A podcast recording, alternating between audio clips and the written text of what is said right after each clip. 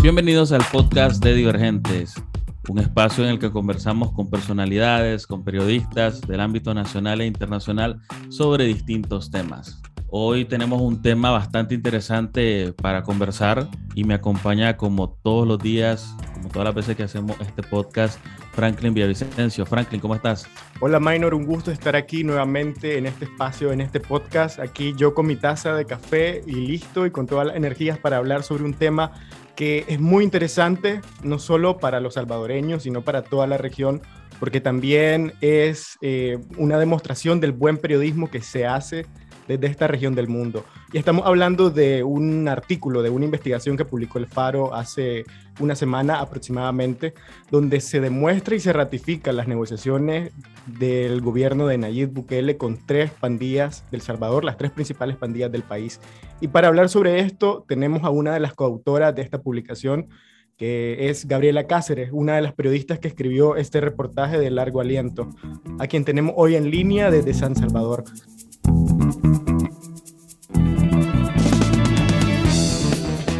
Gabriela cubre temas de corrupción, violencia contra las mujeres, inmigración en el Faro desde el 2018, aunque su carrera inició en 2015 en la prensa gráfica.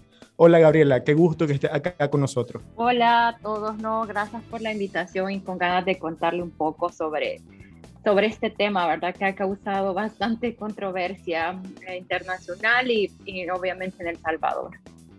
Eh, permitime darte las felicitaciones en nombre de, Divergentes por, por el pedazo de investigación que sacaron. Honestamente, cuando lo leímos, creo que el lunes por la noche salió publicado, ¿verdad? Eh, de la semana pasada. Cuando lo leímos. Sí, sí. Sí, salió el lunes en la noche a las 6 de la tarde.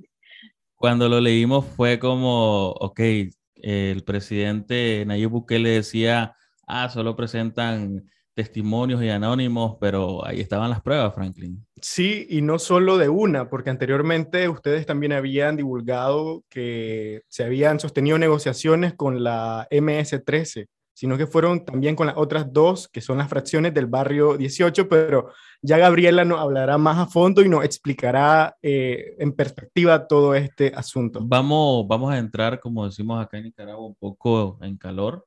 Eh, pues eh, informarles a nuestra, a las personas que nos escuchan que esta investigación las pueden buscar en El Faro, el primer periódico digital centroamericano y que fue publicada la semana pasada, como decíamos. Una investigación que causó bastante revuelo, como mencionaba Gabriela, y que ha comprobado que todo el que llega a la política salvadoreña efectivamente negocia con las pandillas. Gabriela, te propongo sí un ejercicio eh, para que vayamos pues, soltando un poco la lengua y eh, nos expliques a nosotros, los nicaragüenses, y a nuestro público centroamericano los hallazgos del reportaje, el contexto y por qué es importante tomarlo como una alerta para la población salvadoreña. Ok, vaya, primero eh, voy a comenzar eh, ratificando otra vez porque una es bien chistoso porque varias preguntas que nos hacen los, los troles del gobierno, ¿no? O los afines al partido de Bukele es que nos dicen, no hay pruebas no muestran fotos y lo demás. Piensan que esta investigación salió de, básicamente de nuestros propios hallazgos. Sí, parte sí, no, claro, lo de la Mara Salvatrucha, pero este, esta entrega comienza con una investigación de la Fiscalía General de la República que estaba a cargo de Raúl Melara, ¿no? Eh, más la Fiscalía saliente, ¿verdad? Sí, la fiscalía que, el fiscal de que la asamblea de Bukele destituyó el primero de mayo, ¿no? De un proceso ilegal, claro, pues en cuestión de una hora ya tenía otro fiscal, obviamente a fin de él. Entonces, eh, a nosotros nos llega esta, esta, información a través de una filtración, ¿no? Eh, pudimos comprobar que, que, ajá, que la unidad antimafia, eh, liderada por el ex fiscal Germán Arriaza, eh, comenzó a investigar las negociaciones de pandillas con políticos desde el 2019, ¿no? O sea, venían investigando a las negociaciones de pandillas del FMLN y de Arena y ahora le tocaba al gobierno de Bukele. Y todo comenzó a raíz de la publicación que hizo el Faro hace un año, sí, justamente hace un año, es donde revela que el gobierno tenía negociaciones con la Mara Salvatrucha. Entonces, incautan eh, información en la oficina central de centros penales, van a cárceles a buscar computadoras, a, agarrar las imágenes de, las de grabaciones de seguridad y así fue como se comienza a armar el caso Catedral, así lo nombraron ellos. Entonces, Permitime hacer un espacio ahí y, tratar, a, eh, tratar de, recordar un poco eh, qué, qué, otro, en qué otro aspecto de, de, nuestra historia latinoamericana escuchamos el nombre de catedral. O sea, catedral fue la prisión que se, que se armó Escobar, en la que tenía todo a su alcance. No sé si tal vez los fiscales los habrán puesto porque tenía como cierta relación o tal vez una similitud, no obviamente del tamaño de, del narco, pero sí de los privilegios. Sí, son, son nombres que no dejan de ser curiosos, totalmente. Sí, claro, yo, tengo esa pregunta y le trataba de, como de encontrar respuesta, pero no me la han dado todavía, así que ahí cuando sepa se las cuento. Porque, ajá, igual la Fiscalía Salvadoreña siempre pone nombres súper extraños a la, a la investigación. Entonces, eh, al final eh, empieza la pesquisa, empieza la, la parte del, de la reportería de ustedes y, cómo se va armando este reportaje que al final es un golpe contundente a esas palabras que decía Bukele de que él no negociaba con, con terroristas, de que él no iba a ser como los mismos de antes.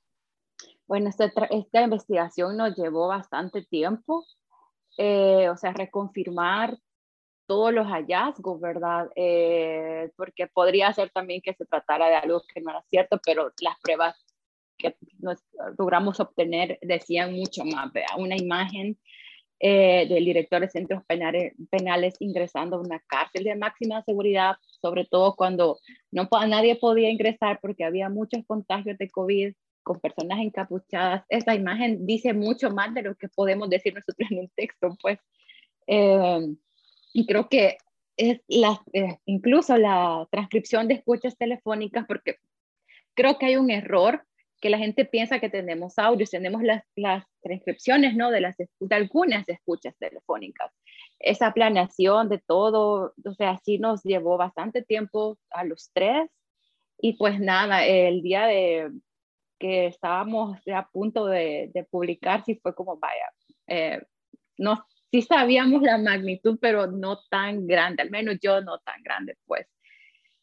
Y nada, la reacción de él siempre ha sido que un refrito, refrito y se burla y...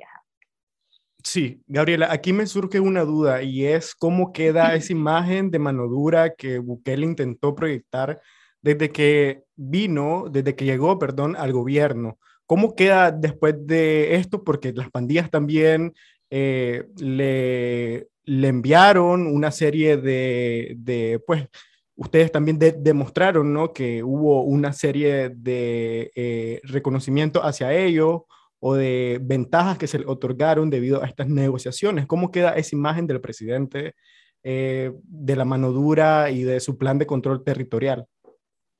Pues fíjate que eh, yo no sé si porque él nos califica como oposición, me parece algo muy lógico. Eh, lo, a lo que podemos ver nosotros en las redes sociales es que si la gente se ha preguntado y se ha cuestionado qué pasa, ¿verdad? ¿Dónde quedó su discurso de que seremos fuertes contra ellos? De hecho, los mensajes de algunos lectores que me llegan es eso.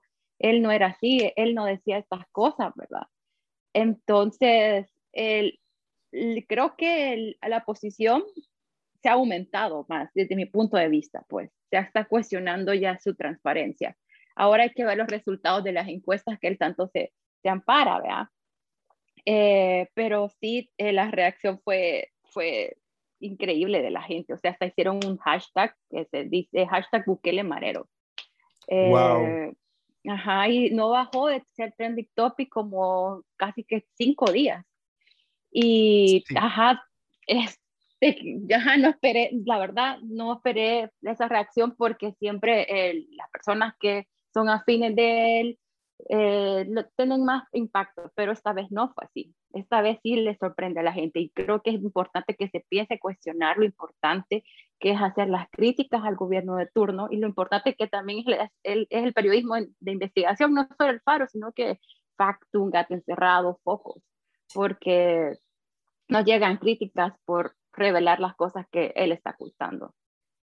Sí, y aquí también entramos en una cuestión que es muy interesante porque eh, creo que sentarse a negociar con las pandillas también es colocarlas como actores políticos y puede ser, podemos entrar con una especie de debate sobre este punto, pero la pregunta que te quiero hacer es que si crees que verdaderamente tienen que serlo, porque las estadísticas también dicen lo suyo y lo peligroso en todo esto, eh, más allá de las negociaciones, creo yo que es la opacidad con la que se manejan estas, este tipo de treguas, ¿no?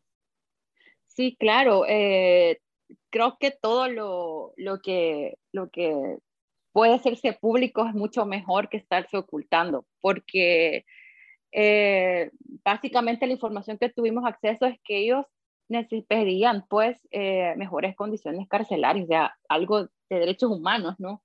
Mejores alimentación, eh, que ya no lo golpearan tanto adentro de los penales. Eso es lo que tenemos acceso apenas. No sabemos si hay más, no sabemos qué otros otros beneficios hay de por medio. Y digo esto que no sabemos porque en las anteriores treguas había dinero del Estado involucrado. Eh, hicieron fiestas en las cárceles, llevaban pollo campero, llevaban bailarinas, bailar, o sea, fue un desastre, pues. Eh, entonces, ahorita lo único que, que, tenemos es esta información y por qué no hacerla pública. Si, si, básicamente, ponerle un ejemplo, vaya. Nos quedamos que únicamente las negociaciones eran mejores tratos carcelarios para los pandilleros en máxima seguridad. Pero si, ¿por qué no hablarlo bien? ¿Por qué no decirte, vamos a mejorar esto? No sé, mi pregunta siempre eso, ¿por qué no hacerla pública? Además que él ya tiene todo, tiene la fiscalía, tiene la asamblea, tiene a la corte, tiene a, la gente incluso en la opinión pública. exacto, o sea, tiene todo, todo tiene, pero eh, ¿qué hay de fondo, no? O sea, este es un poquito lo que tenemos, pero seguramente hay mucho más de lo que todavía a lo mejor podemos llegar pronto, ¿verdad? Pero, ajá. El faro, bueno, no solo el faro, también eh, Gato Encerrado, también eh, el otro medio de, de, de Cecibel, que se me escapa el nombre ahorita. Eh, salud con, no. Salud con lupa, mm. salud con lupa, creo ah, que salud con lupa, Ajá, yo Sí, sí, eh, ha hecho un trabajo importantísimo eh, en El Salvador para precisamente transparentar esta información. Pero yo quiero, yo quiero preguntarte más aquella, aquella parte que le gusta escuchar a la gente y es cuando el periodista se da cuenta que tiene frente, frente a uno mismo un tema, una bomba que al explotarla, es decir, al publicarla, por hacer este tipo de analogía, pues se convierte en algo de bastante peso, porque la investigación pasada ustedes eh, solo mencionaban eh, la negociación con la, con la MS-13, pero en esta ya, ya se incluyen las dos facciones del barrio, del barrio 18. contanos cómo surge este seguimiento y, y cómo ustedes reaccionan, porque siempre es bastante peculiar cuando uno tiene precisamente este tipo de información en la calle y dice, no, con esto sí, con esto sí la, la rompemos, como decimos. Eh, o sea, básicamente cómo contarte cómo llegó la información y el momento de publicar y eso, ¿no? Para, sí, claro, pero también, pero también la reacción de ustedes al tener esa información, pues, porque no es como que, bueno, esta es información, ah, sí, la vamos a publicar. No, uno siempre como periodista se emociona. A mí me pasa y me emociono. No, de hecho, eh, para, eh, yo obtuve la información, a mí me filtraron el caso. Ok, entonces necesito, necesito que nos, que nos platique y nos conté precisamente qué se te vino a la mente, cuáles fueron los pasos que hiciste. ¿Sentiste, quiero agregar un poco ahí, sentiste que, tenía como, que tenías en tus manos una especie de bomba, algo que podría poner las cosas un poco de cabeza, pues? Sí, o sea, fue como de esas semanas que que tenés todo mal en este país, ¿vea? porque cada día pasa algo malo, malo, malo, malo todos los martes. Entonces me filtraron esta información y solo me quedé que, o sea, lo primero que hice fue llamarle a Oscar, porque Oscar es mi jefe y ajá, ya claro. tengo esto, ¿vea? Eh, y se me quedó, y, ya me llamó y que tenías una bomba, yo sí, y empezamos a ver cómo los dos digerirla, sobre todo yo, porque yo he empezado a trabajar casos de corrupción, pero no tan, no tan como ellos, ellos tienen mucha más trayectoria en, este, en esta parte, yo ahorita quizás mi impulso, pero empecé a trabajar, a trabajar, creo que mientras trabajaba derechos humanos también trataba de, de impulsarme en este lado, porque me gusta mucho y vaya, tenía la información y fue, tenemos que hacer equipo, ¿verdad? Para, para contrastarla. Empecé a pedir más, más información, a buscar, a pedir otros datos por mi parte para verificar todo. Y ya nos sentamos eh, con el Chele, Carlos Martínez, Oscar, Sergio, que es mi otro jefe, Carlos Dada. Y empezamos a armar, vaya, tenemos esto, el Carlos ya tenía avanzada parte de una información, empezamos también a trazar fechas, ¿no? De lo que habíamos publicado el año pasado. Eh, yo empecé a, a, investigar más de qué era, quién era, ¿verdad? ¿Quién estaba a cargo, la unidad que había pasado, porque esa unidad de la que lideraba, pues la eliminaron, ¿no? Y bueno, pasó el tiempo y literal fue vamos a publicar, hay que comenzar a escribir. Y yo estaba nerviosísima, o sea, nerviosa de que, porque ya no es lo mismo, pues yo ya no me siento como la misma tranquilidad de antes cuando publicaba un, un caso de corrupción en otros gobiernos, no que me sentía como no va a pasar nada, pero no es la misma sensación. Esta sensación es diferente porque sabes que puede tener una consecuencia de, te, pueden inventar pruebas, te pueden entrar a la cárcel, te pueden eh, reforzar el seguimiento, entonces no es lo mismo. Eh, para nada. Y creo que todos estamos también asimilando ese momento de que no es lo mismo y tenemos que buscar eh, maneras de cómo, cómo blindarnos de una, de una manera u otra, ¿verdad? Y pues nada, el... Ajá. Eh, eh, eh, me recuerda un poco a la sensación que nosotros vivimos aquí en Nicaragua, que es como estar esperando constantemente el golpe, ¿no? Por así decirlo. El golpe que puede traer publicar cierta información o decir ciertas cosas. Y quiero hacer un paréntesis entre todo este tema. ¿Cómo, ¿Cómo ha sido para vos lidiar con eso? También creo que es importante que nos contés sobre esto, porque a fin de cuentas los periodistas también somos seres humanos que sentimos y que tenemos miedo, por supuesto, pero ¿cómo, ¿cómo se hace después de un trabajo como este para que ese miedo no te paralice, que esos temores no te detengan tampoco y continuar rebuscando porque todavía hay muchas preguntas que responder, ¿no? Sí, pues fíjate que la primera noche, sí, mis amigos de confianza eh, estuvieron súper pendientes, ¿verdad? El faro yo también les dije, todo, pues además que creo que porque soy la única mujer que firma ahí, ¿vea? Eh, implica, implica otros riesgos y riesgos que yo he vivido pues con mis compañeros por los ataques que hacen al faro. Eh, entonces sí estaba más preocupada, estaba mucho más preocupada y los ataques básicamente que he recibido han sido en redes sociales, o sea, en Twitter y ya a mí se me olvida que tengo que configurar esta, esta cosa para que solo te comente la gente que seguís y eso, porque los comentarios también asustan a mi familia y, y lidiar con, y lidiar con dos cosas, cómo tranquilizo a mi familia y cómo me estoy yo también tranquila, ¿no?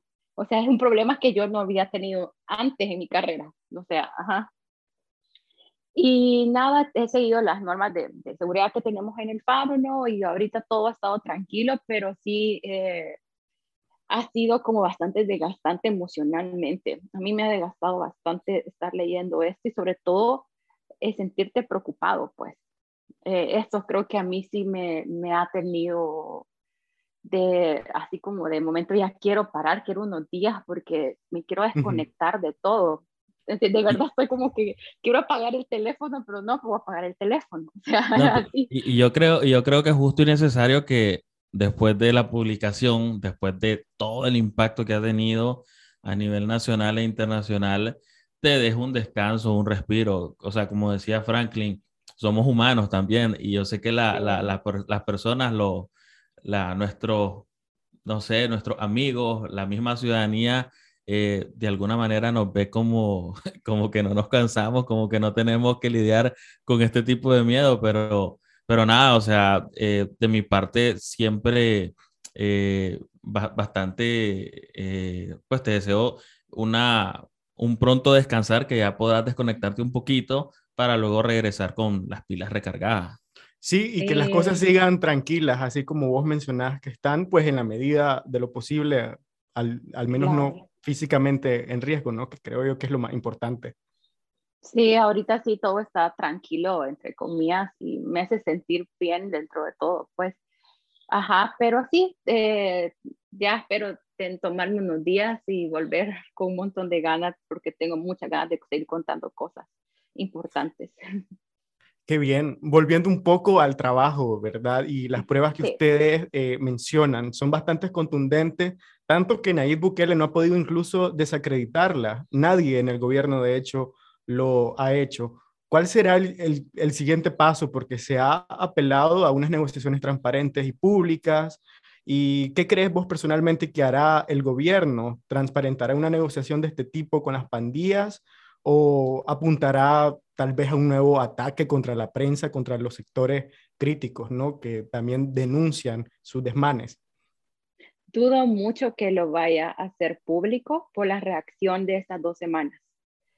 Eh, la, la, ciudadanía ha quedado como cansada y enojada, me atrevo a afirmarlo, por, porque como fueron las otras negociaciones, pues, o sea, la, la población parte está enojada de que se sienten a negociar con personas que asesinan, ¿no? Que extorsionan, que violan a mujeres. Entonces, él, porque se debe mucho a su imagen, como todo político, pero él mucho más, ¿no? Eh, no le conviene hacer eso. Así que lo personal creo que no lo va, no lo va a transparentar. Y la única opción que le queda es seguir burlándose del faro, pues seguir diciendo que se trata de un refrito y subiendo una foto de, de uno de los encapuchados que, publicamos nosotros y una foto del caminante. O sea, él lo ha hecho una burla, pues, y así se va a quedar. Eh, no creo que, que le conviene como seguir eh, cambiando la, la, narrativa, o a lo mejor nos sorprende y lo hace público, o también le dice a su fiscal que inicia investigación en contra de su director de centros penales y de, los un, del otro diputado, Denis Navas, que, Salinas, perdón, que aparece ahí también, y varios de sus funcionarios. O sea, esto es como un, es un escenario demasiado positivo. Pero Una utopía, diríamos aquí. Sí. Y es que el, el, el, la forma de ser de Nayib que por cierto, eh, aquí muchos nicaragüenses, no sé si lo continúan admirando. Yo creo que con todo lo que ha hecho ya deberían de, dejar de, admirarlo porque yo hacía el comentario de prácticamente está siguiendo el manual del dictador, porque lo mismo que hizo Ortega acá en Nicaragua, eh, está tratando de hacer, lo único que le falta es la, la reelección. y con mucho más rápido y una intensidad que no deja de ser peligrosa. A mí, a mí Gabriela, me llama la atención el hecho de, de cómo las pandillas han copado tantos espacios en El Salvador. Eh, y bueno, y según la misma documentación del Faro, eh, las pandillas son actores muy volátiles e impredecibles. Y si bien es cierto que hay una reducción de los homicidios, producto de esta negociación que tiene Bukele con estas tres, con estas tres pandillas, eh, ¿hasta qué punto esa tendencia se puede sostener sin que se rompan los acuerdos ahora que son públicos? Pues porque han conversado con los, porque han, han eh, se ha evidenciado que Nayib hace o hizo lo mismo que sus antecesores. Y también aquí quisiera agregar lo siguiente, ustedes eh, han escuchado comentarios de los líderes de las pandillas, se han, se han acercado a ellos porque sabemos de que el Faro también le da voz a, esta, a, esto, a estas personas. Fíjate que en el tema súper de pandillas, ah, creo que Carlos, Carlos se ha acercado un poco, no, no, he podido conversar con él para que me cuente qué le han dicho, eh, pero ajá, porque Carlos es el que tiene mejor acercamiento. Pero creemos que eh, por, la misma es que no fue la misma reacción como el año pasado, ¿saben? Cuando publicó el Faro esto. El año pasado sí hubo molestias de parte de las pandillas. Este año a lo mejor no nos han dado los comentarios o porque no he podido llamarle, pero ha sido como menos.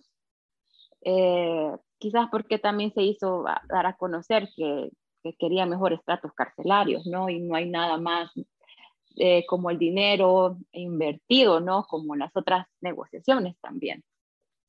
Entonces, eso es lo que tenemos que llegar a confirmar, qué otros acuerdos hay. Pero sí, no he podido conversar con Carlos, tengo que hablar con él para que me cuente cómo ve todo ahí. ¿Crees que se, ¿crees que se vayan a romper la, la, el pacto, los objetivos que ya estaban alcanzando? Porque eso ha ocurrido en, en, en, las treguas anteriores, pues. Fíjate que hasta, yo puedo, me atrevo a afirmar que hasta al menos de 2020 todavía hay negociación.